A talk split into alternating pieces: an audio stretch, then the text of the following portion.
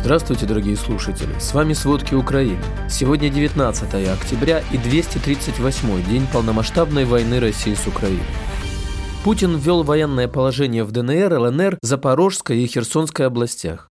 82% россиян поддерживают войну в Украине. При этом сейчас самые заметные объекты в России – военкоматы по ночам. Обо всем подробней.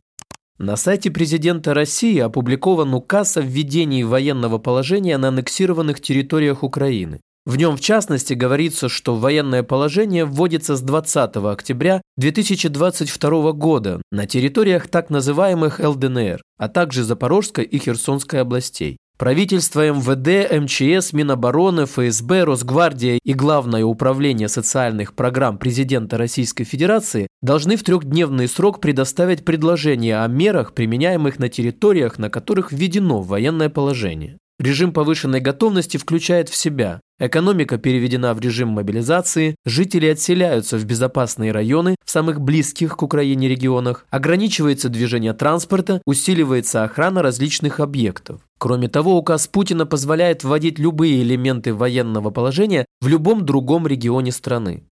Восемь субъектов России переведены в состояние среднего уровня реагирования. Речь идет о Краснодарском крае, Белгородской, Брянской, Воронежской, Курской и Ростовской областях, а также об аннексированных Крыме и Севастополе. На этих территориях вводят особый режим въезда и выезда. Ограничивается свобода передвижения, жителей временно отселяют в безопасные районы. Россия не прекращает наносить удары по территории Украины. В результате ракетной атаки на объект энергообеспечения на левом берегу Киева 18 октября погибли три человека. Такую информацию передает городской глава Киева Виталий Кличко. Российские войска обстреляли из артиллерии Юнаковскую общину Сумской области. Есть двое погибших и раненый. Такую информацию сообщил замглавы Офиса президента Кирилл Тимошенко. Зафиксировано 14 прилетов. Также поврежден магазин и здания вокруг. Один из так называемых главарей оккупационной администрации Херсона, Кирилл Стремоусов, заявил о подготовке наступления украинских войск на город. Российский пособник заверил, что Херсон сдавать никто не собирается, и захватчики будут стоять до конца. Западные военные чиновники полагают, что украинская армия может освободить Херсон от российских чиновников уже во второй декаде октября. Назначенный Россией глава Херсонщины Владимир Сальдо также обратился к руководству России с просьбой помочь вывести жителей из региона. В России заявили, что обеспечат бесплатным проживанием всех, кто выйдет из Херсонщины в Россию. О регионах России, куда именно планируют переселять желающих, не уточняется. На юге Украины авиация отработала 15 ударов в районах опорных пунктов и мест сосредоточения сил и средств российской армии. Такие данные сообщает оперативное командование «Юг». С начала полномасштабного вторжения в Украину российская армия потеряла уже более 66 тысяч личного состава. Воздушные вооруженные силы Украины сообщают, что в Николаевской области сбито 13 дронов «Камикадзе». Об этом сообщает глава Николаевской областной военной администрации Виталий Ким. Тем временем Тегеран продолжает настаивать, что не передавал России оружие, в том числе дронов «Камикадзе», которые в последнее время массово применяются Россией против Украины. Об этом заявил представитель МИД Ирана Насер Канаани, слова которого приводит CNN. Он добавил, что Тегеран планирует вести переговоры с Киевом, чтобы снять обвинения. Как известно, Россия в последнее время массово применяет для ударов по Украине дроны «Камикадзе», которые специалисты идентифицируют как иранские «Шахет-136», а российские силы используют их под названием «Герань». Глава европейской дипломатии Жозеп Барель заявил, что Евросоюз собирает доказательства применения иранских дронов Россией и после завершения этого процесса будет готов отреагировать. Неофициально появлялась информация, что Иран планирует передать России еще больше дронов и ракеты «Земля-Земля».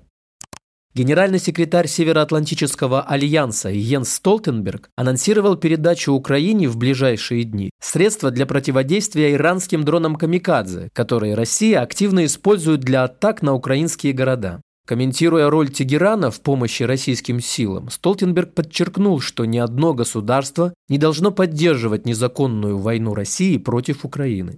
Также генсек Альянса подчеркнул, что уже переданные Киеву системы противовоздушной обороны изменили ситуацию на поле боя.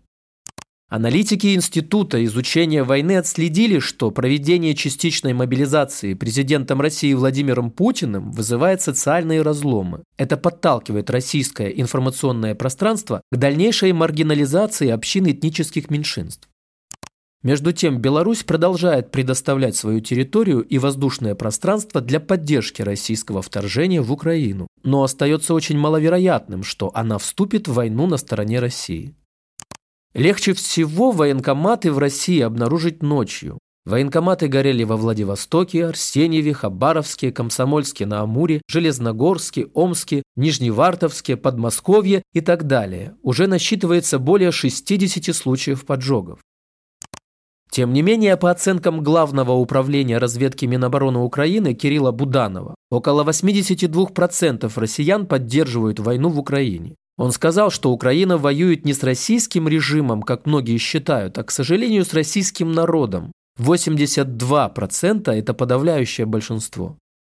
Второй западный окружной военный суд оштрафовал на 300 тысяч рублей мать четверых детей и жительницу Нижнегородской области Ирину Дмитриеву по статье о призывах к терроризму, передает издание «7 на 7. Горизонтальная Россия». Уголовное дело против Дмитриевой возбудили в апреле этого года. Поводом для возбуждения дела стали несколько комментариев во ВКонтакте, где она высказалась против войны и отправки российских солдат в Украину. После публикации комментариев в правоохранительные органы поступили четыре анонимных жалобы на женщину. В этих комментариях Дмитриева, по версии следствия, предлагала устраивать массовые митинги с применением силы со стороны народа. В суде женщина пояснила, что оставляла комментарии, чтобы высказать свое мнение, так как ее не устраивает политика российских властей.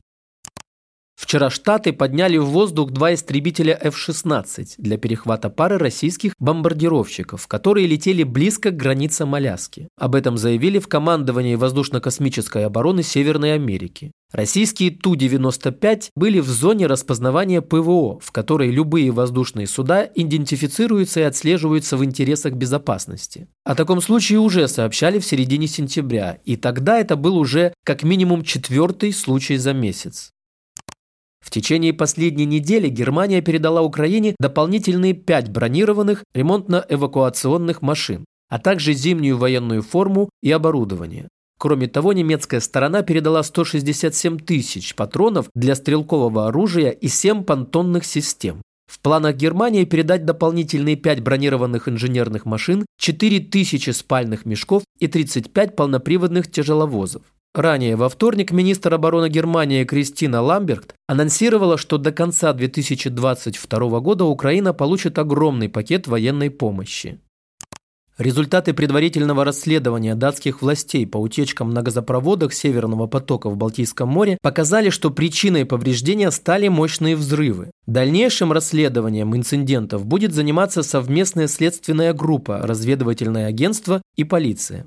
О сроках завершения детективы пока сказать не могут. Ранее, в октябре, шведские спецслужбы получили подтверждение в пользу версии диверсии на этих газопроводах.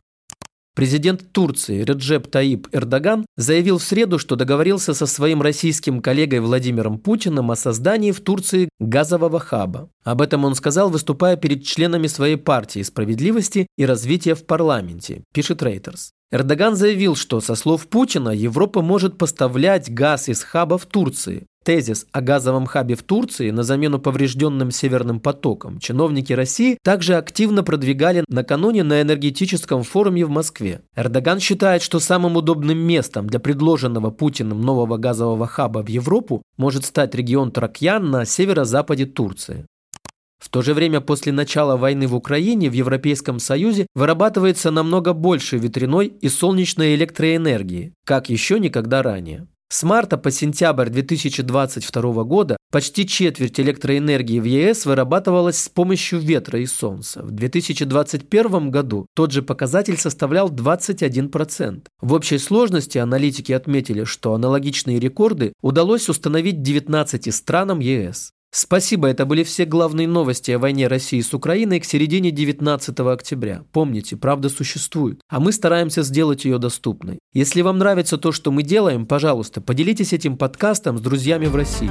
Также, если вы хотели бы помочь нам делать материалы еще более качественными, пожалуйста, оставляйте фидбэк. Это очень важно для нас и для распространения правдивой информации. До встречи.